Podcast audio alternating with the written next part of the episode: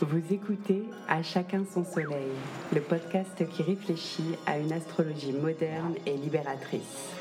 Bienvenue dans le nouveau paradigme, bienvenue dans l'ère du Verseau.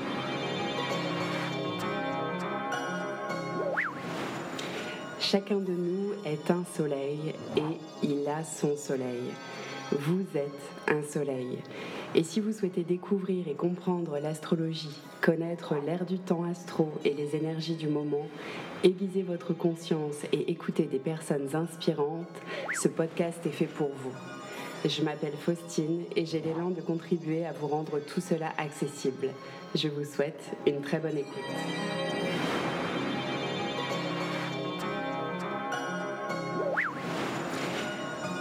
Bonjour à tous et bienvenue dans À chacun son soleil. Je suis très heureuse d'enregistrer aujourd'hui ce premier épisode qui s'inscrit dans une nouvelle dynamique qui prend forme aujourd'hui en 2022 et que je porte avec mes consoeurs Fanchon Pradaliroy et Marilène Serra. J'aurai l'occasion de vous les présenter très prochainement. Mais bref, nous portons toutes trois un travail collectif autour d'une astrologie pour l'ère du Verseau.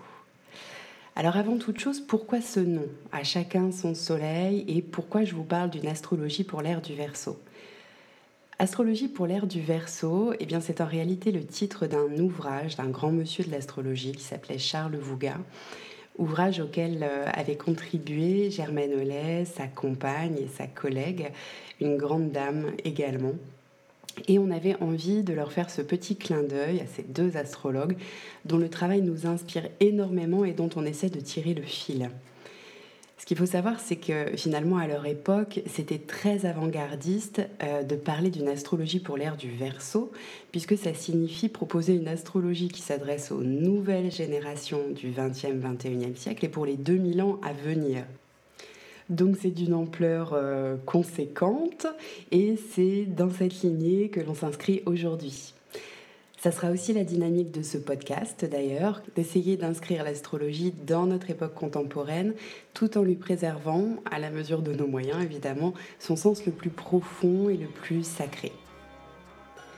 Quant au titre, À chacun son soleil, c'est un nouveau clin d'œil à Germaine Hollet et un documentaire qui a été réalisé sur elle par Hubert Roy et qui se nommait justement À chacun son soleil. Euh, c'est vrai qu'elle aimait à le dire, chacun est un soleil et il a son soleil. Et j'ai toujours trouvé cette phrase euh, vibrante et c'est, ça fait partie des, des valeurs que j'avais envie de, de vous partager dans ce podcast que chacun est un soleil, que chacun de nous, nous sommes rayonnants, nous sommes singuliers et que nous fonctionnons tous ensemble comme des petites grappes de raisin de soleil, selon l'expression de Charles Vouga. Et c'est vraiment quelque chose, je trouve, à valoriser. Donc voilà, à chacun son soleil et vous êtes un soleil. Alors ensuite, je vais peut-être euh, me présenter brièvement, c'est d'usage. Euh, donc je m'appelle Faustine Austerlitz, je suis votre hôte pour ce podcast. Je suis astrologue, chercheuse et clinicienne et je suis également ostéopathe de formation et praticienne en cabinet. Euh, j'ai découvert l'astrologie il y a à peu près dix ans en faisant faire mon thème astral tout simplement. Et à l'époque, je n'y connaissais absolument rien en astrologie et j'aurais encore moins imaginé devenir astrologue moi-même. Mais par contre, c'est vrai que déjà à cette époque, en sortant de, la consultation, euh, cette discipline m'avait laissé une empreinte très forte, très prégnante. Et puis, plus le temps a passé, plus j'ai eu la sensation d'avoir découvert une discipline holistique, spirituelle, mais aussi très concrète et très pratique et pragmatique finalement. Et euh, dès que j'ai commencé à l'étudier moi-même, que je me suis formée à cette pratique euh, concrètement, l'enseignement a été tellement fluide, tellement rapide. Euh, j'ai fait ça vraiment comme on boit, comme on boit du petit lait. Et notamment parce que j'avais la sensation que toutes les, connaissances que j'avais pu acquérir dans différents domaines, dans mes différentes formations, que ce soit en spiritualité, en yoga, en cabale, en symbolique, en psychologie, etc., etc., tout ça venait trouver une sorte de synthèse dans la discipline astrologique. Donc j'avais vraiment l'impression de... Euh, j'apprenais, mais j'avais l'impression de reconnaître en fait la pratique. Et donc depuis, eh bien, je me laisse porter totalement par cette, euh, par cette philosophie de l'astrologie, cette manière de voir la vie. Je continue à me former, bien évidemment, je continue de pratiquer et de former ceux qui seraient intéressés à découvrir la discipline. Donc on en parlera dans les prochains podcasts de l'astrologie qui m'anime et que j'aspire à transmettre via le collectif Une astrologie pour l'ère du Verseau notamment. Mais revenons à notre podcast. Donc, tout au long des épisodes, vous verrez, on va essayer de faire ensemble le chemin de conscience que propose l'astrologie. Je vais tenter de vulgariser un petit peu pour vous le vocabulaire astrologique pour, euh, pour le rendre le plus accessible possible au plus grand nombre. Et on déclinera les choses de plusieurs manières. Euh, il y aura des séries pour véritablement comprendre l'astrologie, pour décoder un petit peu le langage, des échanges avec diverses personnes inspirantes pour voir comment l'astrologie se mêle à différentes disciplines, différentes pratiques, voir combien elle est spirituelle et concrète. On essaiera aussi de répondre à vos questions, de tordre gentiment le cou à certaines idées reçues, certains clichés, et on étudiera ensemble l'ère du temps astrologique, les énergies du moment, telles que ça existe déjà dans notre collectif. D'ailleurs, pour ceux qui ne nous connaissent pas encore, vous pouvez vous rendre sur notre chaîne YouTube, Astrologie pour l'ère du Verseau, où vous avez déjà beaucoup de contenu. Vous pouvez aussi aller visiter le site astrologieduverseau.toutattaché.fr et découvrir notre collectif un petit peu plus avant. Vous verrez, vous y avez de nombreuses ressources gratuites, vous avez un programme de formation en ligne, une bibliographie, etc. etc. Alors du coup, puisque j'arrête pas de parler de l'ère du verso, j'avais l'élan pour ce premier épisode de vous parler un peu des ères astrologiques, justement. Qu'est-ce que c'est que ça, les ères E-R-E-S, hein, je précise. Donc, qu'est-ce que c'est que les ères astronomiques, astrologiques? Et qu'est-ce que c'est que cette fameuse ère du verso dont on entend souvent parler finalement sur les différents réseaux? Allez, c'est parti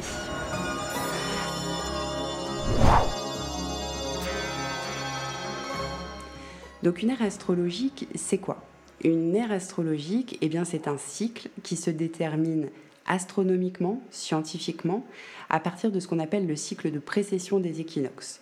Donc on ne va pas rentrer dans trop de détails, l'idée c'est pas de vous faire un grand cours d'astronomie, mais brièvement pour comprendre, on va repartir des équinoxes de printemps. Donc les équinoxes de printemps, vous le savez sûrement, elles reviennent chaque année autour du 21 mars. C'est le moment où les jours sont égaux aux nuits, certes, mais c'est surtout le moment où le Soleil franchit l'équateur. Et il le franchit à un certain point, ce point s'appelle le point vernal.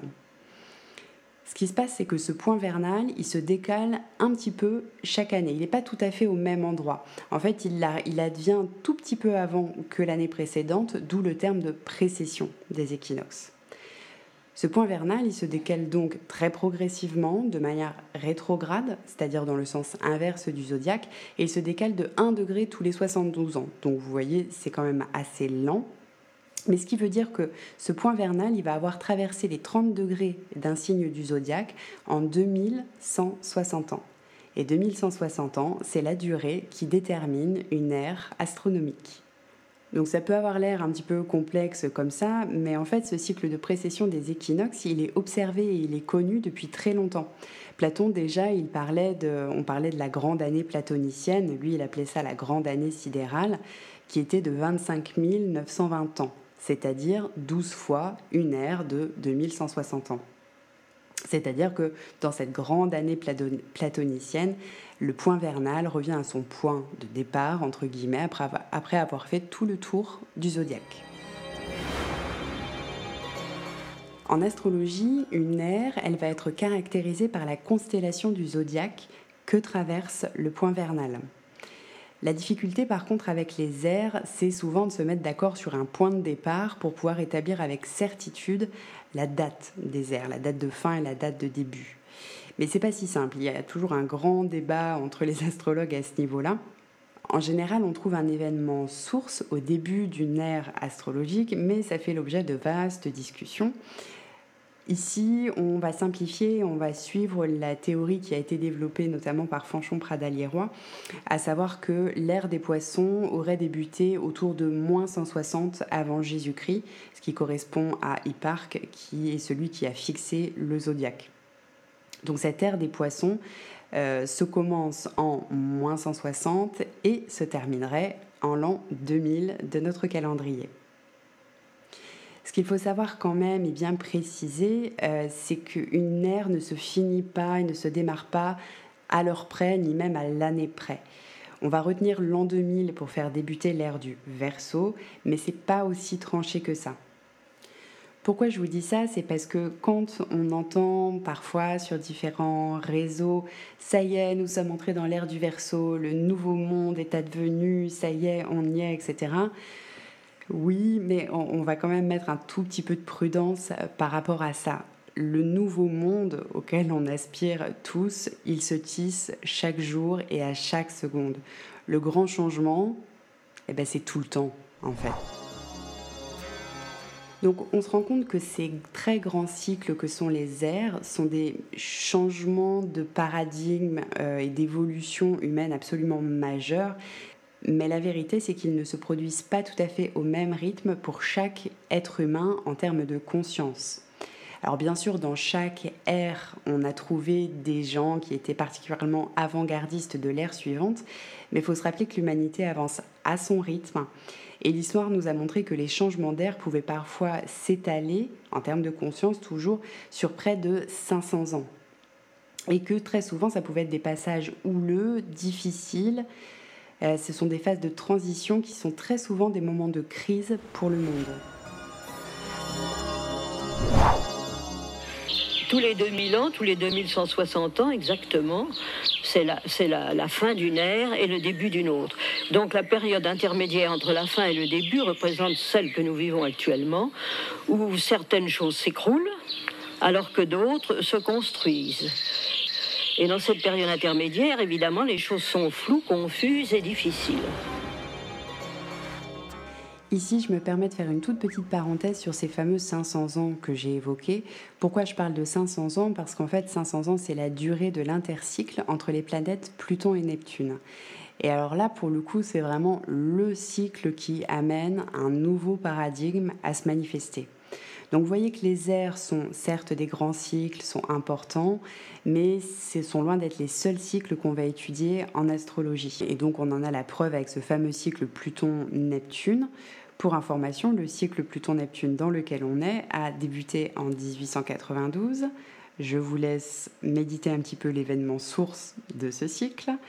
Donc tout ça pour mettre un tout petit peu de nuance sur la pertinence des airs astrologiques et pas non plus partir dans un dans un folklore qui voudrait que voilà l'avènement de l'ère du Verseau est là. Non, elle n'est pas encore là. Nous sommes dans la transition et nous y allons gentiment au rythme de l'humanité.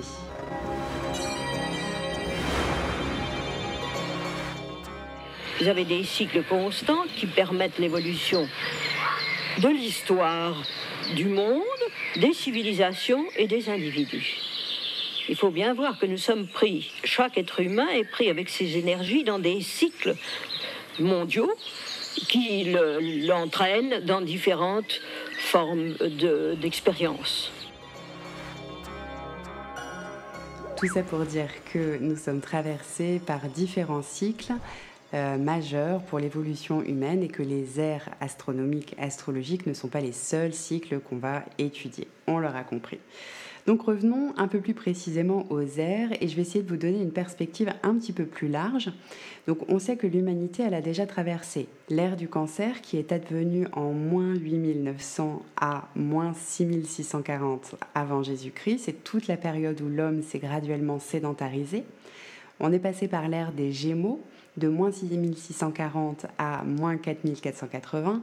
C'est toute la période de circulation de la pensée et de la culture, les échanges, les déplacements, le commerce.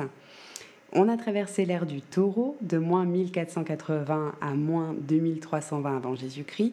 Ce sont toutes les civilisations de la déesse mère. On a traversé l'ère du bélier de moins 2320 à moins 160 avant Jésus-Christ Là, on a vu naître toutes les civilisations conquérantes et guerrières, l'avènement du monothéisme également. Et donc on est arrivé dans l'ère des poissons à partir de moins 160 avant Jésus-Christ jusqu'à l'an 2000 environ. Donc qu'est-ce que c'est que cette ère des poissons exactement et dans quelle transition sommes-nous actuellement? Bien la symbolique de l'ère des poissons, elle est aussi complexe et duelle que l'est le signe des poissons justement. Le signe des poissons, ça nous parle aussi bien du mental et de l'individu que de la spiritualité et de l'absolu. Donc vous voyez comme c'est large. L'intérêt de cette ère des poissons au niveau individuel, ça a été de permettre aux hommes de s'adapter parfaitement au monde en édifiant leur cœur de manifestation jusqu'à la personnalité.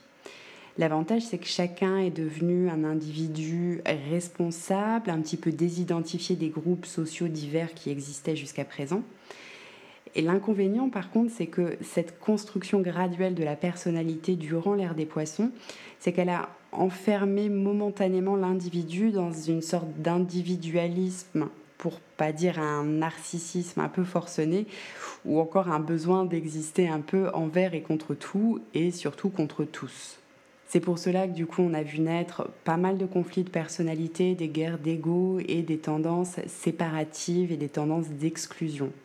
Au niveau collectif, on se rend compte que l'ère des poissons, ça a été une ère d'idéalisme euh, qui a permis de développer une civilisation, donc la nôtre, qui est basée beaucoup sur des idées, sur du mental, sur les échanges culturels et commerciaux. Mais malheureusement, on n'a pas réussi encore à en faire une civilisation véritablement égalitaire.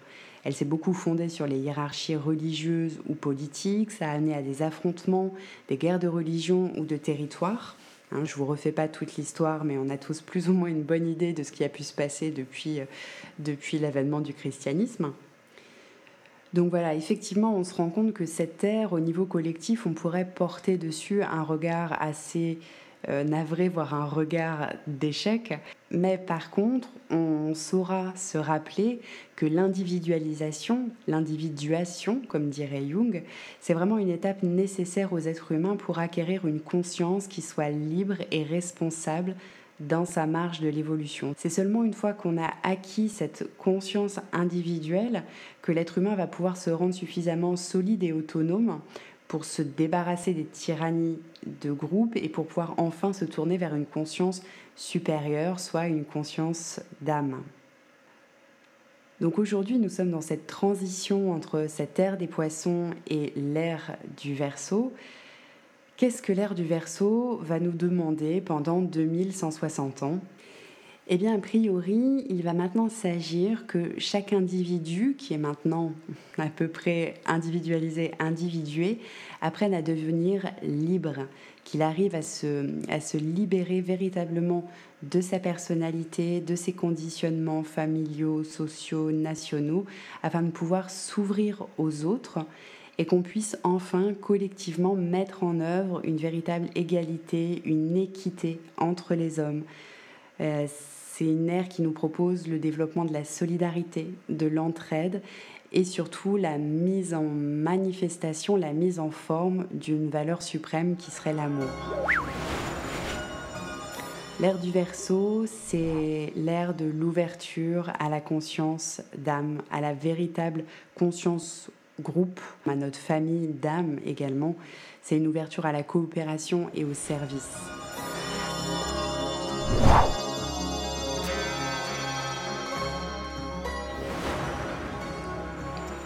Après, il est bien évident que cette nouvelle conscience euh, verso, pour qu'elle se mette en place, eh bien l'humanité va passer par diverses expériences qu'on ne peut pas prévoir en astrologie. Mais en revanche, on sait que l'histoire nous le montre également, il n'y a pas besoin d'être astrologue pour le savoir, que c'est jamais un long fleuve tranquille.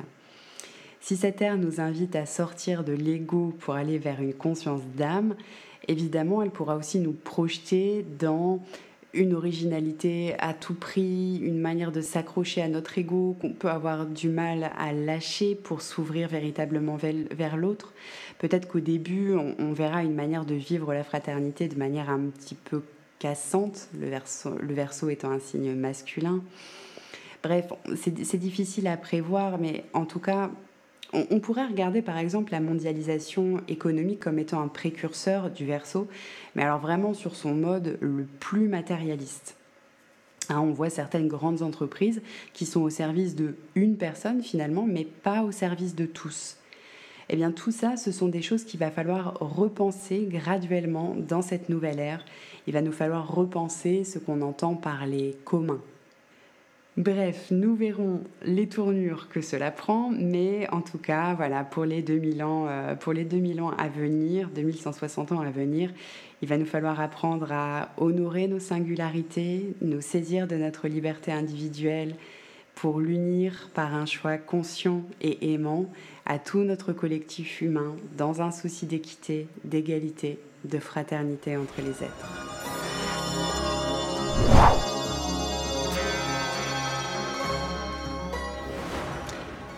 Voilà, j'espère que cela aura contribué à vous faire découvrir ou comprendre un peu mieux ces grands cycles que sont les ères astronomiques, astrologiques. Je vous l'ai dit, ce sont loin d'être les seuls cycles qui rythment notre évolution humaine, mais cela, ce sera l'objet de futurs podcasts. Et c'est notamment l'objet de notre livre à paraître en 2022 qui traite justement de la grande horloge cyclique. Fanchon Pradaliroy fait un travail absolument considérable pour expliquer, exposer chacun des cycles astrologiques auxquels l'humanité répond et pour voir comment ils s'imbriquent dans l'histoire. C'est absolument fascinant, c'est un travail énorme et toute la deuxième partie de l'ouvrage auquel j'ai participé traite des projets de chaque génération au XXe et au XXIe siècle. Et cela, j'ai également très hâte de pouvoir vous en reparler. Si vous êtes intéressé à en savoir plus sur les airs astrologiques, je vous renvoie au brillant ouvrage La destinée de la France de la même Fanchon Pradaliérois dont je me suis inspirée pour ce podcast. Il est disponible aux éditions Amalté ou à partir de notre site Astrologie du Verseau. En attendant de se retrouver ici, je vous attends sur Instagram astrologie-du-verso. Si vous avez aimé ce podcast, abonnez-vous, lâchez-vous sur les étoiles, parlez-en autour de vous et partagez-le partout où c'est possible. Je vous remercie de votre écoute et je vous souhaite un beau chemin de conscience entre la terre et le ciel. À bientôt. Bye bye.